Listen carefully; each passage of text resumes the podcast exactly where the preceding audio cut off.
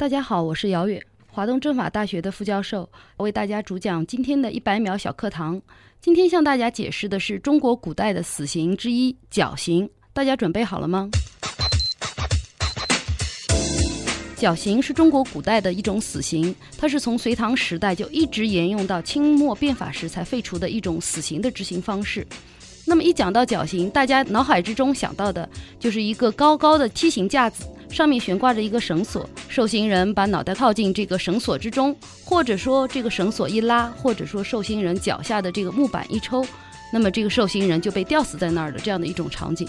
但是事实上，我们说中国古代的绞刑和我们脑海之中想象的这样的一种场景完全不符。这样的一种场景是西方舶来之品，它应该是一种吊刑。中国古代的绞刑真的是用力在绞。如果说用“绞”字让大家去组词，大家能想到什么？我相信大家应该能想得到的是绞毛巾。那么大家应该明白这个绞这个动作是怎样的。所以说绞刑应该来说就是由这样的一种动作所构成的一种残酷的刑罚执行方式。那么中国古代的绞刑就是把绳套套在犯人的头颈上，有两个刽子手，那么在绳套两边反方向扭绞，最终勒断受刑人的这个胫骨，而致受刑人窒息死亡的这样的一种执行方式。它和西方的这样的一种吊刑的绞刑差别非常之大。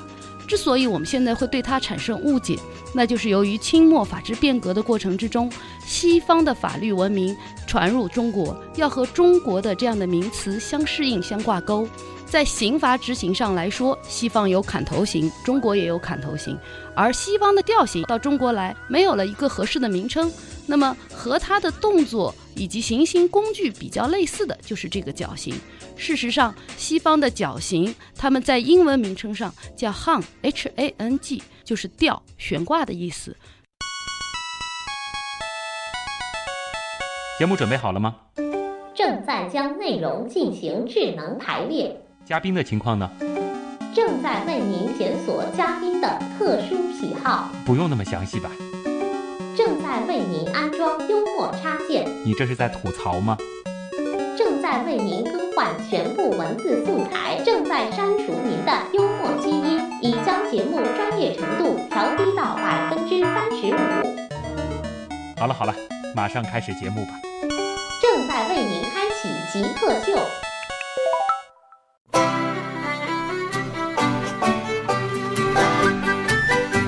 欢迎各位来到本周的极客秀。大家好，我是看电视剧的时候挺喜欢记当中的精彩台词的旭东。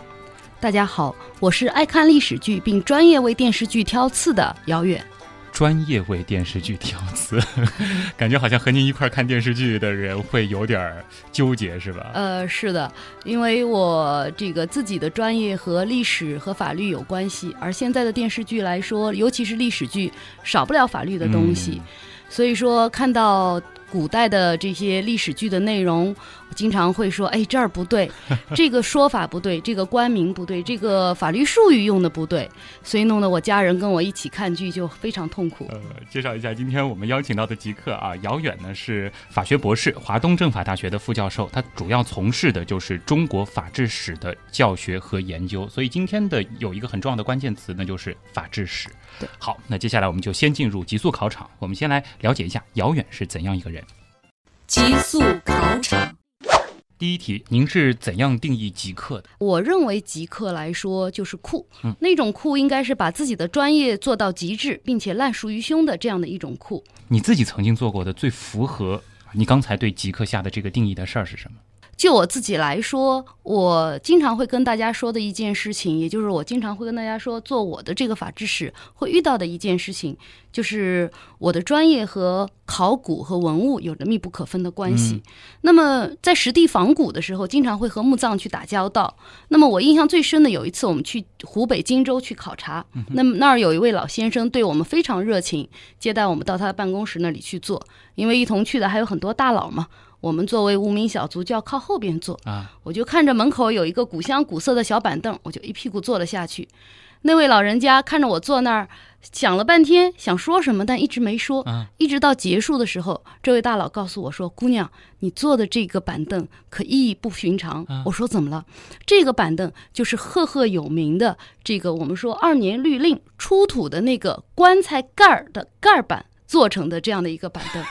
当时我的心透心凉了一下，然后瞬间我感到无上的荣耀，嗯因为我自己做的研究就是两汉时期的法律研究。啊而我做的这个板凳的，在这个棺材里面，当时出土了非常有名而且非常重要的汉朝的二年律令以及奏验书，可以说是我们当代研究汉朝的最直接的法律，里面有法条，还有当时的案子。所以我当时的心情是由凉而转热，非常激动，非常兴奋。你等于间接做过那个棺材了。啊，好吧，可以这么说。找一个东西给极客代言，你觉得什么比较合适，并回答为什么？刚开始听到这个问题，我想的是我们清朝时的宋诗，嗯或者说师爷，因为这些人常年研究打官司嘛，嗯他们几乎是对于律条啊，几万的数万数万的律条是烂熟于胸，而且他们非常专注，非常专心。那么一撮小胡子消瘦的样子，酷酷的样子，当然这些都只是开玩笑。嗯其实更重要的，我觉得很像一个小动物，嗯就是松鼠，哦萌萌的，很可爱，眼睛亮亮的。充满着智慧的光芒，而且他们在啃坚果时候那个很专注的那个表情，其实我觉得啊特别像极客。剥开科学的坚果，对对，就是那个科学。松鼠。下一题啊，这个是为您量身定制的一道题，就是想问一下你最喜欢的历史时期。这里咱们分东西方。我喜欢的这个历史时期来说，东方和西方，它在表现上来说有了共同点。嗯，就中国来说，那么这个历史时期就是魏晋南北朝。哦，当然，西方的这个时期呢，要要晚很多，嗯是文艺复兴时期。但是这两个时期有着它的这样的一个时代共同点。嗯那么也就是说，这个时期来说是在中国的魏晋南北朝是一个战乱的时期。那么当然，就老百姓的生活而言是流离失所的，但是对于整个国家制度而言，那么它是一个打碎重重建的这样的一个过程，也是文化繁荣复兴的一个阶段。所以说，文艺复兴它跟这个时期一样，也是在黑暗之后的一个重新的文化上的整修、思想上的整修以及精神信仰上的重建。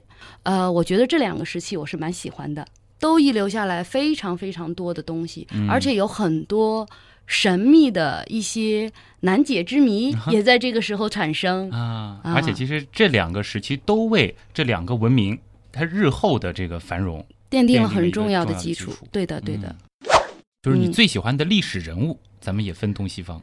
研究历史这么久，我觉得真要说喜欢哪个历史人物，倒是很难简单的去下一个定论，嗯因为我们总是说要看到历史的另外一面。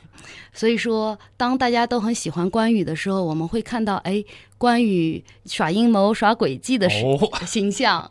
当大家都会觉得啊，秦桧儿这个人是个大奸臣的时候，嗯我们也会去看一看秦桧儿在那个时代为抗金所做出来的一些工作。每个人都不是一个绝对的好和坏，但是就我个人来说，其实我有一个非常非常敬仰的人物，嗯历史人物就是孔子。哦为什么这么说呢？因为我所敬仰的孔子，并不是说他所创建的那个儒家的天下，嗯而是他的那种为人师表的精神，或者我们说叫万世师表。我们可以想象一下，一个人经过两千五百年的历史以后，还能够被这个世界所记得，被全世界的人民所记得，而且他的精神、他的言论、他的思想还在这个时代继续生根发芽，并且在发光发热，我觉得就是有他的道理的。孔老夫子的这样的一种因人施教的教学态度，以及他的这样的对任何人都能够悉心培养的这样的一种呃教学思想，其实对于我而言，我觉得是非常值得我敬佩的。如果说咱们放眼全球来看啊，嗯，最喜欢哪国的法律体系？这个问题其实是蛮难回答的，啊因为就整个法学研究来说，那么全世界目前来说是以英国和美国为代表的英美法系，嗯还有法国和德国为代表的大陆法系，是作为一个主流法系。对，那么各个国家来说，无不向他们去倾斜，或者说这两个法系本身之间也有融合。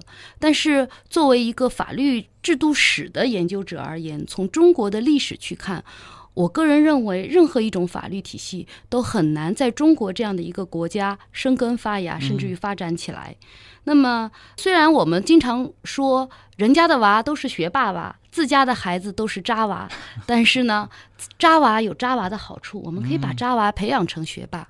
所以我经常跟我的学生说，虽然我们目前的法治体系不是那么健全，有着各种各样的缺漏，但是这就是我们的机会。嗯，对我们的学生来说，这时候就是需要你们的时候，需要各位学法律的去把这个体系重新再树树立好、补充好，把它建立得更丰满。所以说，我觉得在任何时候，我都可以当之无愧的说，我非常爱我自己，我们自己的这样的一个体系，尽管它缺陷很多、漏洞很多。那么就国内来说，你比较喜欢哪部法？呃，其实就国内来说，我比较喜欢新的环境保护法。哦，哎，这部法刚出台没有多久。呃，为什么我比较喜欢这部法？其实我们说法律的制定，它有一个不可回避的缺陷，就是它的滞后性。嗯，它总是落后于时代那么一丢丢，不是那么多。但是呢，我们说现代的时代不是古代的时代，它是一个爆炸性的增长。今天的社会和明天的社会就是两个样子。那么我们想想，五年前的我们怎么敢想象现在拿着 iPhone 满世界在这里，随时想怎么样联系就可以就可以召唤别人呢？没有那么容易。所以说时代的发展太快了，并不是我们的法律太落后，而这一部环境保护法，它的前瞻意识还是蛮强的。在做到努力的去前瞻，努力的给我们的子孙后代还一个蓝天白云的世界。我觉得这部法真正的是具有现代意义的一部真正的立法精神的这样的一部法。能透露一下你最后一个学历的毕业论文写的是什么吗？呃，我最后一个学历的毕业论文其实和上海这个城市关系非常的密切，嗯它和我们现在所处的这个广电大厦都是有着一些关系的，哦是租界的研究。因为我们上海是应该是在中国历史上开埠最早的一个租界，也是面积最大的，也是设施最为完全的这样的一个租界。而我的研究就是租界内的司法机关、特区法院。那么，所以我的这篇博士论文的题目就是《上海公共租界特区法院研究》，是这样的一篇论文。就是在这样子的一个特殊的地方、特殊的历史背景条件下，它发展出了一个什么样的法律体系？对，因为当时上海在这样的一个特殊的租界体制内，它有着一个非常特别的政治制度——领事裁判权。嗯那么，在这样的一种特殊的背景情况之下，在租界内，外国人犯罪，他们是不受中国法律管理的，也不受中国法官的制裁。嗯，那么他们有自己的审判体系。其实我们说，上海现在这样一种海纳百川的这样的一种特质，和上海的租界历史都是密不可分的。啊，下一题是这样的啊，就是先想请您科普一下，就是东汉年间官员的俸禄按照品级分别是一个什么样的标准？其实东汉和西汉来说，官员的俸禄是采用跟我们现在不一样。嗯我们现在是按多少钱？那么两汉时期官员的俸禄是按照实物工资，也就是粮食。那么我们现在呢，喊领导什么什么处长，什么什么局长，那时候不一样。喊领导叫这个两千担官、六百担官。如果用我们现在通俗的话说法，就比如说喊我们旭东，可以喊呃这个旭东呃四万人民币，那么喊我也可以喊遥远四万人民币，就是这样的一个嗯，概念。就直接把他的俸禄就折合成官职了官职了。对对，特别有意思。啊，那个时期很真的很好玩儿。是很好玩儿。那么他们的这个俸禄呢，也不是一个月的俸禄，那否则数量太大了。嗯按的拿的是年薪制，人家啊，哎，对的，呃，汉朝时期，那么相这样的一个官职大概是两千担，一个县的县长呢，大概是在五百担左右。然后一个这种，如果像我们现在打比方，一个比市级略高一点儿，又比省级稍微差一点儿的这样的一个官职呢，大概是在六百担。嗯，那么这个担大概是一个什么概念呢？它当时的不是一个重量单位，是一个体积单位。嗯它把粮食装到一个专门的一个这个容器里面，那么去量这个粮食的数量。那么如果按照这个我们现在的一个这个称量单位的折算，那么大概。一担相当于我们现在折合下来是二十二升的小米，嗯因为当时是数数多，没有啊量小麦水稻。那么这个二十二升如果折下来，基本上是在三十斤左右。嗯，我们现在的这个主要粮食是水稻了，就是啊大米、白面。对那么那个时候是黍、树这些东西。那如果按照我们现在的这个大米的这个物价吧，算四块钱一斤吧，嗯好吧？那么一担大概就是在一百二十块钱。啊，呃，一个这个大县的县长，大概就是这个不到六百担，那么嗯折合下来一年七万两千块钱。好，您已经提供了一个非常好的数据了啊！啊今天这个问法会很特别，就是您现在一年的年收入，回到当时相当于什么级别的官员？呃，还没有一个大县县长高，差不多吧？就还没有一个大县的县长高。对啊，啊，所以清贫教师嘛是这样子。但是这个可能我们虽然是用了一个类似的这种购买力的比较方法，但嗯可能就是说他的这个俸禄在当时能干的事情，对或，许比我们会多一些。呃，是的，跟我们这个现在所能干的事情差别非常大，嗯因为我们现在来说，呃，所有的一切都要用钱去买，嗯那么金钱的购买力是非常高的。而在当时来说，呃，虽然说五铢钱当时的发行量是非常非常大，那么但是在整个汉朝乃至说到了这个隋唐以前，货币都不是那么流行，嗯都采用的是以物易物的方式。来进行的，而很多吃穿用度家里自己都能解决。嗯那么需要买的可能就是盐巴，需要去买一点。家里有钱的人，这个茶叶需要买一点，酒需要买一点。对于农民来说，可能要去买的就是一些铁制的农具。呃，应该说，对于那个时代的人，汉朝时代的人而言，那么他们的六百担的粮，一年六百担的粮是可以养活一家老小的，啊，甚至于家里面的仆人啊，也可以顺带着一起那养活。是很大一家子。对对嗯对对，这个放现在是，这是不不现实了。现哎在对。如果不考虑其他所有的情况，最想做什么事情？啊，这个真是问到我心坎儿里去了，因为最近也确实一直挺忙的，写文章啊什么的。其实我一直希望的是不带任何功利性的，在一个有四面大书橱的地方安安静静的看书。那么谁也不要来烦我，哎好爽啊！就完全沉浸在另外一个世界里。对对对。然后我想看什么书就看什么书，看我喜欢的书，啊，时间也不要太久，一个礼拜就足够了。就其实给自己放一个一个礼拜的假。对对对对。啊，极客高科学。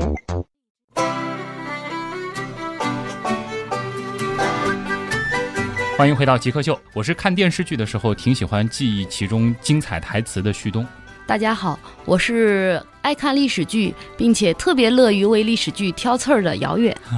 今天做客我们节目的是华东政法大学的副教授啊姚远，那么他呢主要是从事中国法制史的教学和研究啊。那么进入到我们的极客刀科学部分呢，其实就想先请您来聊聊您的这个专业了。提到法制史，嗯，我会觉得有一些困惑，它到底是一个法律的专业，就是法学的专业，还是一个文史类的专业？其实很多朋友都问我，你这个法制史到底是属于什么？其实法制史它应该来说是一门交叉性学科，那么它是讲的是中国历史上所出现的法律。嗯，那么它呢，在研究方法上来说要用历史的方法。但是在研究视角上来说，我们要用这个法学的研究视角去做。所以说，在大学科的分类上，目前来说是放在法学下的。啊，呃，法学一级学科下的二级学科法制史学科。那么，在整个的研究内容上来说，它又和历史学、政治制度史有着非常大的重合性。嗯所以这门学科说它到到底是属于什么呢？我们就像我们自己做研究一样，有的时候经常跟大家在讲一些历史的问题。那么，但是呢，我们经常会把这些历史的问题拉回到当今，和当今的法律制度联合起来去构建、去谈、嗯去研究、去分析，这是我们法制史的教学方法。而且其中可能还会涉及一些考古的内容。对对对，因为像我自己做的这个法制史的研究就比较早期，嗯像秦汉这样一个时期，那么这个时期传承下来的文字资料实在是特别少。那么非常有幸的是，在这样的一个时代，那么随着各种城市建设以及新兴的这样的一个社会的发展，那么更越来越多的一些地下的东西被挖掘出来，所以我们经常说这是一个地不爱宝的时代。嗯，那么这些地下挖掘出来的东西里面，就有大量的秦汉时期的竹简木牍，也就我们俗称简牍了。啊，那么这里面就记载着大量的文字资料，而这些文字资料之中，很大批量的就是法律的制度。其实我们生活在这个时代是非常有幸的，我们能看到秦朝、汉朝人写的当时的法规、法条、案子，以及当时的法官是怎么样审案的，其实都能看得到，特别有趣儿。是当时的这些东西的这个文字，它留存的量会非常的大。总量还是比较大的、啊这个量。因为比如说，我举一个简单的例子嘛，那么在二零一零年，在长沙长沙市中心在建这个地铁的时候，在它市中心五一广场这个地方，当时发掘出来了有八千多枚竹简。那么包括这些散片，那么到现在清理下来，大概是去掉没有文字的，还有五千多枚。这里面绝大部分是涉及到司法问题的。嗯，因为什么呢？我们说这些竹简，我们研究下来，它是当时的官府档案。那么长沙这个地方几千年来，它的这个官府啊，一直在这个地方没有变过。中国古代像今天一样，这个档案保存时间长了，总要清理要解决。那么他们就把它专门丢到一个弃置档案的这样的地方。啊，哎，在这里面我们所能发掘出来的官府档案和我们现在差别非常之大。嗯因为古代的官府很大一部分的工作就是做司法审判，嗯就是做治安工作，所以在这些档案里面，我们就能看到非常多的法律性的文书，那么包括地方县送上来的这些呃案件。包括这个上一级的这些批示，对于案件的批示，包括审判时候的一些笔录，都能看到，特别有意思。就很多这个历史上的一些非常细碎的小细节，对，都以这样的文字形式保存对对对，所以这对于我们来说是一个非常大的契机。现在。啊感觉上也会觉得特别有意思。所以说，嗯就是你阅读这些文字是毫无压力的，啊，没有问题，因为这个读的太多了。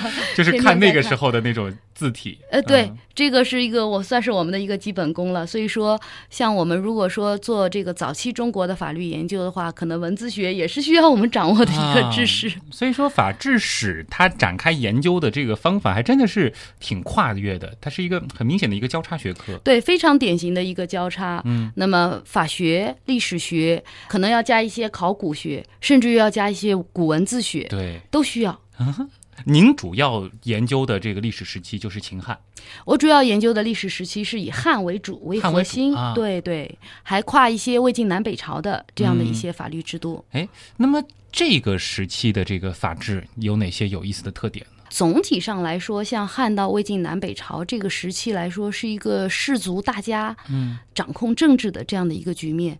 其实这个时期的社会跟我们对它的想象完全可以说是完全不符。那么我们现在想象一个宗族能有多大呢？你们想象不到，也不过就是一个村子、一个庄子。我们经常看到什么黄庄、张庄、李庄，这就是这个庄都姓一个同一个姓挺，大了呀，已经挺大了。啊但是我们说，像到东汉到魏晋南北朝，一个宗族大大到什么样？叫跨郡连州，连着几个省都是这一个宗族所控制的。所以我们之前有一个电视剧，大家肯定都看过，叫《琅琊榜》。嗯，《琅琊榜》里面，其实我们经常会说，有一些这个喜欢这个历史的，就会说《琅琊榜》它暗示的是魏晋南北朝是南梁这样的一个时代。其实，在我们这个魏晋南北朝时期，就是有这样一个非常大的宗族，就叫琅琊王氏。嗯，这个琅琊王氏很重要，重要到什么什么地步？在历史上有一句话叫“王与马共天下”。西晋末年，五胡乱华，八王乱政，那么整个西晋政治受到极大的威胁，西晋的王室受这个几乎被消灭殆尽。那么当时这个在这个齐鲁之地的司马睿，就在这个琅琊王氏王导的挟持挟这个帮助之下。到南京这个地方去，去当了新皇帝了，嗯当了东晋的皇帝。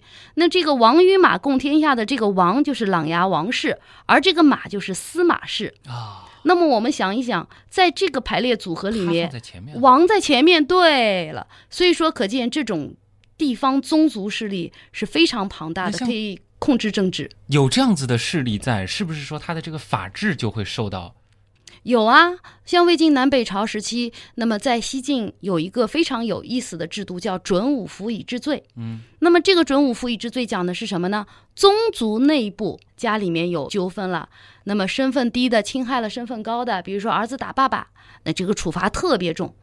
那么而反过来呢，爸爸打儿子没事儿不处罚的，啊？呃，甚至于给家长的这种家庭内部的管教权是非常庞大的。其实这就是在西晋他的这样的一个宗族势力，司马氏的政权建立的时候，它是和地方宗族势力有着千丝万缕的联系，这是一种政治利益的输送和交换，它在法律之中就体现出来了。他的意思就是说，我在宗族内部的事务，我有非常非常大的权威。对，您不用来管我，您皇帝不用管我，我可以决策。所以我的势力范围很大的时候，我可以说这都是我宗族内部的事情，对对对，你就进不来你就对皇室管辖其实是管辖不到的。啊。这个其实也是在那个时候的一种这个法律制度上的一个特点。对对对对，就是我们现在说的叫做等级制度和法律的一个结合。嗯那么礼法相结合，就是在魏晋南北朝是特别重要的。嗯，非常的精彩啊！就 简单的和大家讲了一讲这个东汉以及魏晋的一些比较有意思的这种特点，嗯，应该会勾起很多特别喜欢历史的朋友的一些兴趣啊。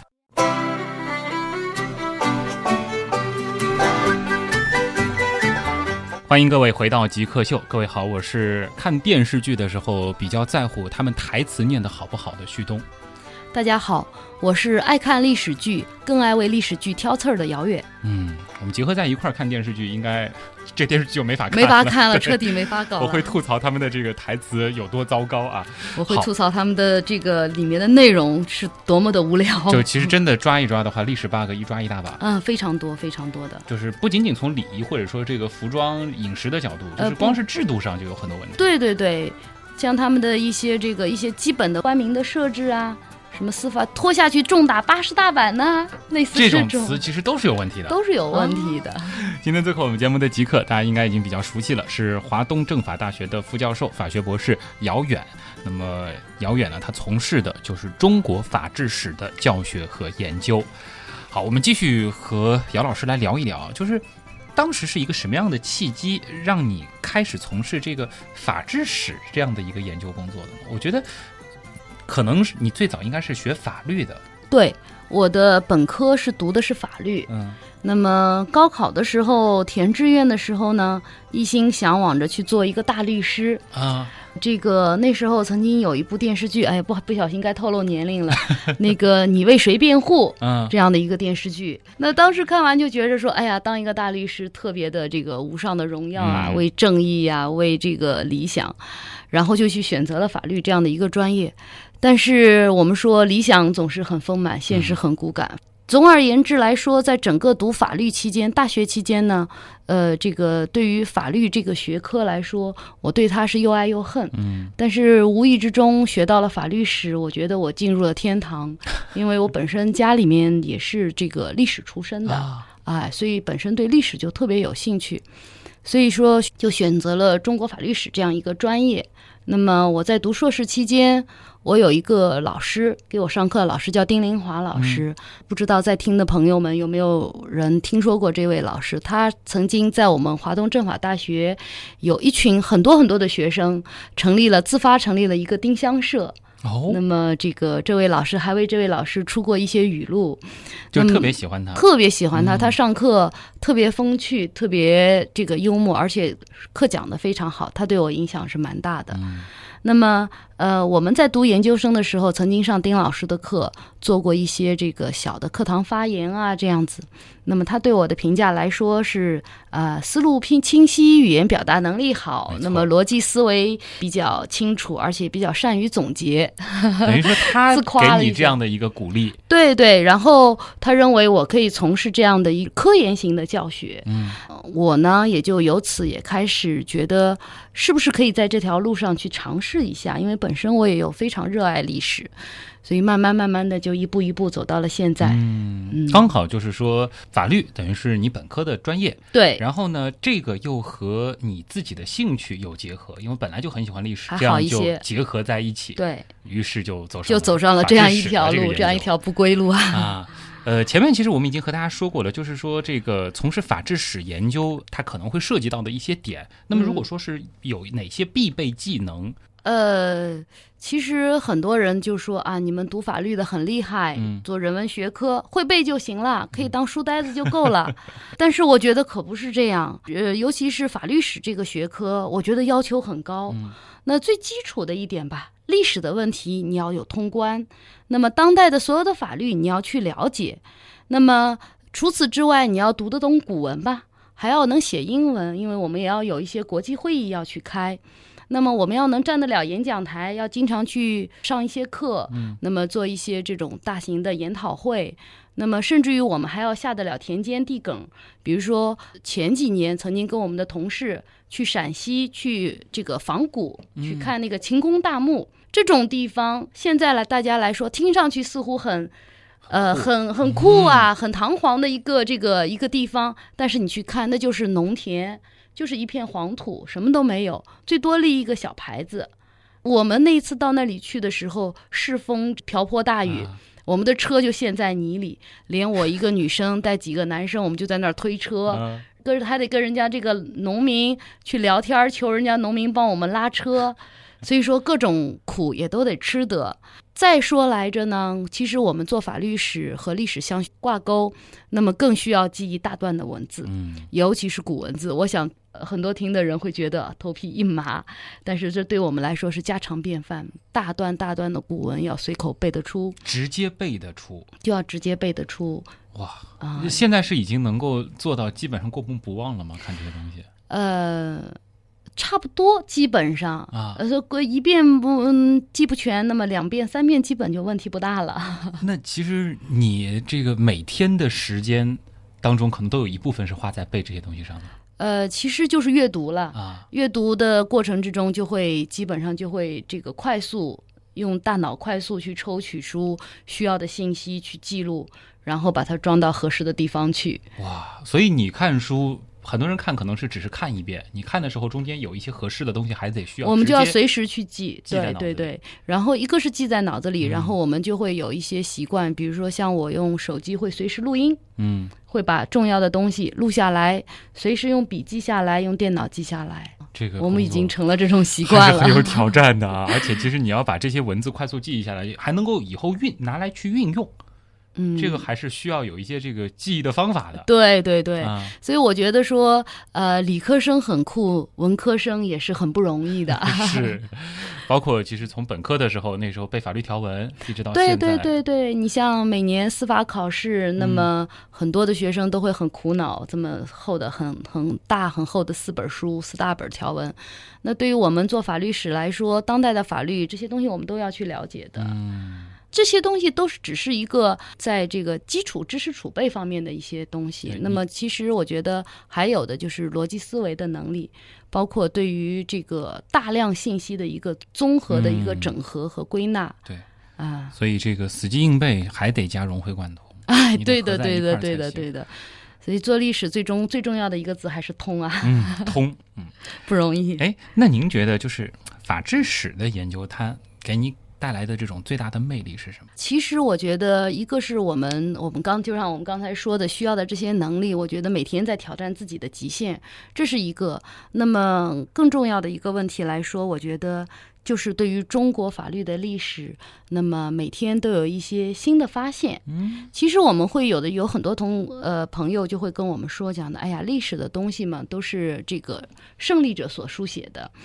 其实也不见得。哦那么在此之外，我们从这些胜利者之中，我们也能看到隐藏在底下的那些失败者的信息。包括我们说，我们生活的这个时代是一个非常幸运的时代，是一个地不爱宝的时代。那么很多的信息，很多的出土的简牍从地下被挖掘出来、被发现出来，这使得我们对于古代法律的信息有了越来越多的细致的了解。嗯，比如说，我举一个简单的例子，那么我们以前讲到古代法官审案，那么讲，比如说县令，讲到这些青天父母官，经常是在朝堂之上一拍惊堂木，审审原告，审审被告。然后如果说这个做伪证啊，什么当庭当庭拿下去打个八十大板。但其实我们经过对于这些这个新的资料的解读，我们发现，哎，不是这样。古人审案子，他们也很谨慎，他们也是在法律的整体制度之下运行的，他们也会分很多的阶段，比如说他前期的调查询问阶段，他们有专门一个机构负责；他们的审理案件的事实的审理，专门有一个机构负责。那么案件的判决又有一个机构负责。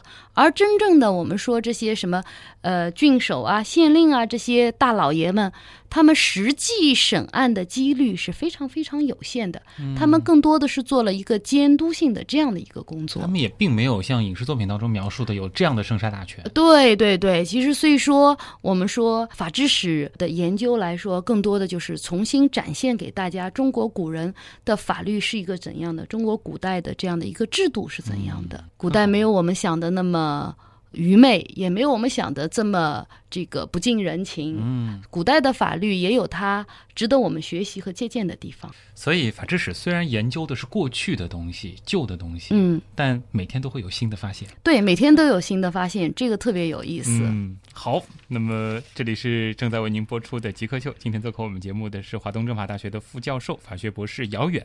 接下来还有点时间啊，我们就和姚老师进入到问题来了。咱们来看看咱们网友都提出了哪些特别脑洞大开的跟法律、跟历史相关的问题。好的，问题来了，问题来了，问题来了，欢迎各位回到极客秀，我是旭东。今天做客我们节目的极客是一位法学博士，华东政法大学的副教授姚远。那么他主要从事的就是法治史的教学与研究。还有点时间，我们进入问题来了。好，第一个问题呢，来自巅峰上的陨石啊，他这个问题，哎，我觉得挺实用的。他就说了，我是一名中学生，班里有很多女生，总想着要穿越，那能不能请姚老师从法制史的角度来讲一讲，穿越回去其实并没有那么好？啊，这些孩子都是受了穿越剧的毒害了。其实，像这种穿越剧我也看过嘛。每次看穿越剧的时候，我心里都在犯嘀咕：穿越过去日子真真的没有那么美好，尤其是女生，对，男生还好一点。啊 我们且不说那个时代没有 WiFi，没有嗯美图秀秀，你说穿越回哪个时代好呢？就近一点，穿越到明清。明清的女孩子可都是要裹小脚的，啊，从七八岁就开始裹着，不能放开，一直酥着，那个疼啊，简直是不是人能受的。这些女孩子还不让你出门不管是这个富人家的还是穷人家的姑娘，没出嫁之前都得在家里老实的待着，就门都不能出。不能出门啊！你上哪里去碰见什么公子少爷？你那这种电视剧之中美好的场景不可能。那么，如果说家里面有男客来拜访，那么像比较大一点的家庭，那么就会有仆人来禀报。男客来访，家人回避，那么女孩子就要把就要把自己锁在闺房之中，不能去偷看的，不允许。就连见都不能见。那当然不可以啊见了。这个男女之大防呀，这是礼教之根本，这是明清时期尤其强调强调这个问题。啊，那么我们说，有的有的同学会说，哎，这个唐朝时期女权盛行啊，哎，哎，咱们去唐朝，公主对吧对对对，这公主啊，都日子过得多好。也没那么美好的事情呀。我们说，普通的姑娘早早的就得嫁人生子，嗯生孩子去，还得给家里人，还得做饭，还得伺候。咱不说这些问题，就说你命好，穿越到一个大户人家，嗯你生出来万一是庶出，你咋办呢？古代嫡庶有别，这个嫡庶的身份讲究的是非常明确的。嗯，那么庶出，你想嫁一个好人家，没那么容易。就哪怕你的父亲是非常非常的位高权重，对但是对对庶出就对。因为古人在结婚之前的时候，行六礼的时候就讲究有一礼叫问名，问的是什么？不是问的你的姓名，也不简简单单是你的生辰八字，就是问你的嫡庶，要门当户对。出嫁啊，庶出的女孩子，这个日子过得真的不好。她可能嫁也只能嫁庶出的，嫁庶出的小子，或者说嫁比较穷困的人家，要往啊下嫁，想要嫁得高，可这个不那么容易的事情。嗯那有的说我运气好，我就去这个大户人家的大户嫡出大哎，对对对。那我们要知道，你出嫁以后，你还得面临一夫一妻多妾的生活呀。啊不允许男人纳妾，你可就违反规定了。为啥呢？中国古代还有在离婚的条款里面还有一个七出之条。嗯，七出之条之中就有一条叫妒忌。什么叫妒忌？就是妻子帮丈夫去纳妾，这个丈夫就可以凭这一条把你这个女孩子给你休了。有就连吃个醋都不行。不行，不能吃飞醋，不仅不能吃醋，还得积极着张罗着，帮这个丈夫去续纳妾呢。啊是呀，啊！所以说穿越可不是那么好的日子过。所以从法制史的角度啊，大家也可以感受一下了啊，真的别没事儿这个穿越回去。对对对，我们其实也从这个吃的角度和其他的角度和大家咱别的就不说了，就这问题。就光是这个这个你人生大事儿这个事儿，哎，对的就其实真的是没那么容易啊，没那么想象当中的那么简单和浪漫的。是下一题来自杨美眉，她问说是中国历史上出现过的法典，您最喜欢哪一部？为什么？呃，这个毫无疑问就是唐律了，嗯唐朝的这一部核心的法律。那么为什么这么说呢？因为我们说现在我们经常会讲中国古代这样不好那样不好，但是我就其实我的观点是我们要去体谅古人，站在古人生活的那个时代、那个文化背景、那种物质条件下去理解古人的生活。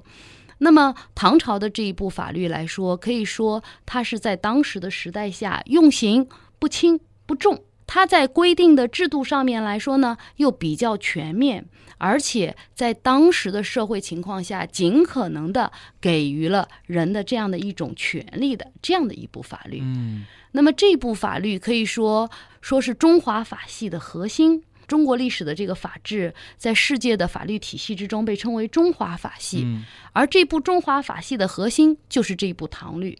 那么我们讲到它未来的法律有没有它好，我们做一个很简单的对比，宋朝也有一部很重要的律叫《宋刑统》，这部律基本是对于唐律的照抄翻版，三百年以后呀，还在抄三百年前的律。那有的说，我们说到明清呢，明清这两朝的律基本是相沿的，基本上变化不大。而明清的律之中的内容，对于唐律的传承达到了一半儿以上，数量也是很多的。将近跨越了千年的一个对我们想一想，千年以后还在用千年前的法律，这一部法律它的立法技术、立法的思想，以及它在当时的这样规定的这样的一个适度性上，已经是非常难能可贵的了。嗯所以这部律，我认为是非常好的一部律。呃，下一题还是和法律有关啊，就好玩很多了。来自彼岸青梅啊，他就希望姚老师能和大家分享几个世界历史上出现过的奇葩法律，就比较好玩的那种法律，嗯呃，并且阐述一下它出现的这个背景。嗯啊、这个其实呃，世界历史上的这个特别有趣儿的法律特别特别多。那我们简单举几个例子吧。我们经常能看到这样一个场景，在英国的大街小巷，喝有一群一群的喝的这个昏天黑地的年轻人躺在地上，无人去管。那么为什么会产生这样的一个情况？其实英国有这样的一个规定，就是在酒吧夜店喝醉了是触犯法律的。也就是说，你想喝醉，可以到酒吧外面去喝。就是你在酒吧里不能喝醉，对，所以经常会出现这种情况下，这种酒吧里面经常看到保安拎着人醉汉往外赶。啊，为什么往外赶？不是这家酒吧牌子太大，而是有这个法律在制约着，这也就形成了这个英国满大街的看上去酒鬼横出的情况。就是你卖酒的地方不能让客人在这里。对对对，他其实是为了限制这种这个酒吧为了卖酒啊而影响人的这个对人健康有影响的这样的一种恶意灌酒行为。哦，但是呢，你如果主动想喝，他也没办法控制你。就是他的出发点其实还是有他的这个依据的，对对对吧对对对，但是就是执行的之后就会产生一个就非会产生常好玩的很好玩的况。情况。是，那还有呢，比如说咱们说说一衣带水的日本吧，嗯日本也有两个法律特别好玩，有一个法律是一九六六年公布的，是当时苏联和美国在在进行这个登月的这样的一个争霸行为之后，那么日本出台了一个叫宇宙条例。特别有意思吧？哎啊，这个宇宙条例里面有这样的一条规定，叫不得在月亮或小行星上进行军事演习。这是在几十年前制定的法律，一九六六年，五十年前的法律，它的前瞻性很强，很强，到现在还还依然还没有任何一个国家能够还没人违反这条法律。对，忽然觉得法律不再是特别枯燥的一个嗯，事儿了，好法律其实是很好玩的，有很多很有意思的事。情啊。呃，解码 DNA 他问的这个问题啊，就和法律有关，他把法律拆成了法和律。那就想问法和律区别是什么？为什么律师不叫法师？啊、我觉得这个网友是非常专业的，嗯他提的这个问题是一个非常好的问题。其实我们很多人都没有考虑到这个。我们说我们当代的法律体系，我们都叫什么什么法？民法、刑法、刑事诉讼法、民事诉讼法、宪法都是法嗯，以法字结尾。但是在中国古代，那么主体法都是用律字来命名。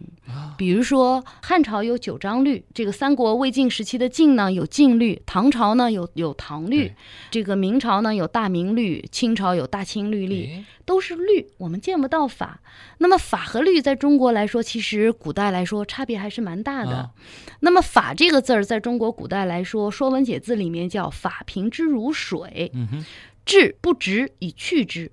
什么意思呢？他讲了“法”这个字儿的三个构成要件，一部分是水字旁，那么这个水呢，它的这个在解释里面叫平质如水，这个平可不是公平，古人可没有什么公平观，古人所理解的这个平啊，就是一个稳定。我们想象一下，在一个瓶子里面装上水，不管你这个容器怎么样歪斜，这个水的表面它一直是平稳稳定的。那么这个治是什么？治就是一个谢之寿。那么古人呢讲究神明裁判，那么这个谢之寿是干什么呢？在案子司法官审案遇到疑难的时候，遇到审不清的时候，就把这个神兽给牵出来。这个神兽头上有一个角，然后他用这个角去抵谁，那么这个人呢，他就有违法犯罪的行为，就叫不直者，把这个不正直的这个人给剔除出来。嗯所以说，从这个角度上来说，这个法它带有几层含义呢？带有着神明裁判，带有着审判程序，带有着稳定标准的这样的一个意思。而“律”这个字的本身，它可不是法律的意思。“律”字本身，它的一个古文字结构来说，它和音律密切相关，它和音乐有着密切的关系。嗯那么我们在这个千字文里面有一有四个字叫律吕调阳，律和吕都是中国古代的调音器，嗯它是一种非常特别的一种调音器。那么这个调音器它具有什么特征呢？稳定性、标准性哎、规范性。所以说，中国古代的法律，它的名称演变是先从法到律。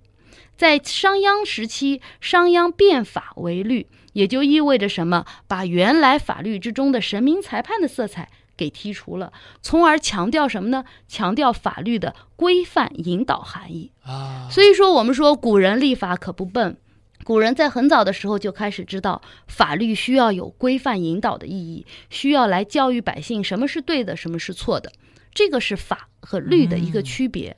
律的出现反而比法对律的出现要比法晚，用的时间更长。嗯那么法呢，到后世呢，不仅仅是指法律，比如说我们会讲到王安石变法呀、嗯一条鞭法呀，这个法又带有政策的含义了。对对对，所以说这个法律这两者之间，它是在相互转换。就感觉上法在一定历史时期，它所包含的这个范围会更广更。广，对。律的话，可能更偏向律的话就是更针对法律这样我们目前所讲的这个法律体系，嗯而律师这个东西呢，其实就特别有意思，它嗯就跟法和律这两个字的使用时期密切相关。啊因为律师这样的一个名称，中国是本土化是没有的。中国古代叫什么呢？叫讼师。嗯那么讼师呢，就是专门在打官司过程之中帮别人打官司的这样一群人。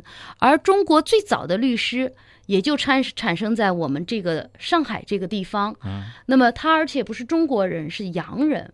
那么洋人到中国来了以后，他们来帮一些这个当地租界时期的一些洋人来打官司。那么这些人身份怎么样呢？给他一个讼师的身份，哎，比较奇怪。对，那么，在中国古代的这个佛经之中，有这样的一个说法，就是认为这个律师啊是专门解释规则和戒律的这样的一群人。啊，那么，就用了这个佛经之中的律师的这个含义，去代表这种替人打官司的这样的一群人，又能和宋诗呢相结合，又和中国古代的这个法律的律啊结合到一起去。所以说出现的是律师而不是法师嗯这样的一个名称。可能当时法师也有对应的，可能是法师呢做法的那种。哎，对对对，旭东这个说的真对的，啊法师其实跟在和道教又有着宗教有着密切的关系了。所以律律师他的这个出现，我们要看他的这个时代背景。对对，他是在晚清时期出现的，嗯在以前我们是叫宋师。叫宋师。美丽太湖，他可能问到的是这个，因为您其实也会带研究生，对他就说，这个您一般会看重学生什么样的品质？这个可以给啊、报考这个 可能想要考研的，或者说想考这个华政，或者说嗯您这儿的这个研究生的同学支支招吗？呃，其实我觉得来说，不管是这个什么专业吧，那么对于一个老师来说，那么这个做学问、做基础研究学问的来说，那么最重要的品质，一个是诚实，一个是独立思考的能力。那么为什么这么说呢？就是说有很多同学会发现问题，但发现问题以后比较畏惧。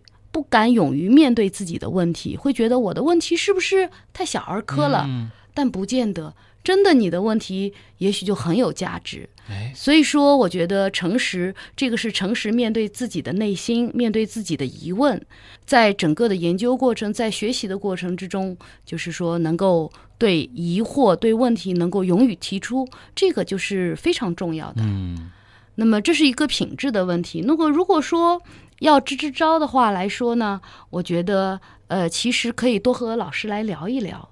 呃，我自己也是从大学时代过来的嘛，在读大学时期，我也明白很多学生不知道自己未来要做什么，嗯可以在本科学习阶段和各个学科、各个部门法，甚至于不一定是部门法，其他学科的老师多聊一聊，去发现自己的兴趣所在。嗯那么我就有这样的一个学生，在我上给本科生上大一的课程的时候，他从大一时期就一直来问我历史的问题，一直来跟着我去读书。那么当然，我也带他去到我们的研究生的读书会，也让他来参加这些读书会的活动，让他参与我们的一些项目。那么这种呢，就是属于他非常积极。他呢，也不仅仅是跟我来聊，他跟民法的老师、跟刑法的老师、跟诉讼法老师都聊过。嗯这个聊呢，也不仅仅是聊学科、聊学问，其实更重要的，我觉得也可以去聊一聊老师的生活、老师的生活状态。呃，因为我们说，任何学业到最后，终极就是要走上社会，要就业。这个就业来说，我们其实对于每一个学科的未来的就业前景，那么进入社会的一个状态有了一个全面的了解，对自己的状态有一个比较好的衡量和评估，认清自己，看清未来很重要。那么还有呢，其实我觉得要吃得起苦，嗯。真的读这个学科来说，要能坐得起冷板凳。我们这个学科不是一个特别热门的学科，虽然说我们华东政法大学法律史中心是全国唯一的一个国家级的重点学科，嗯也是上海的唯一一家法学重点学科，但是我们这个学科。呃，真正的不是一个热门学科，它是一个理论学法学。对，它是对于历史的研究，从而进而能够给我们当代社会提供一定的有效借鉴。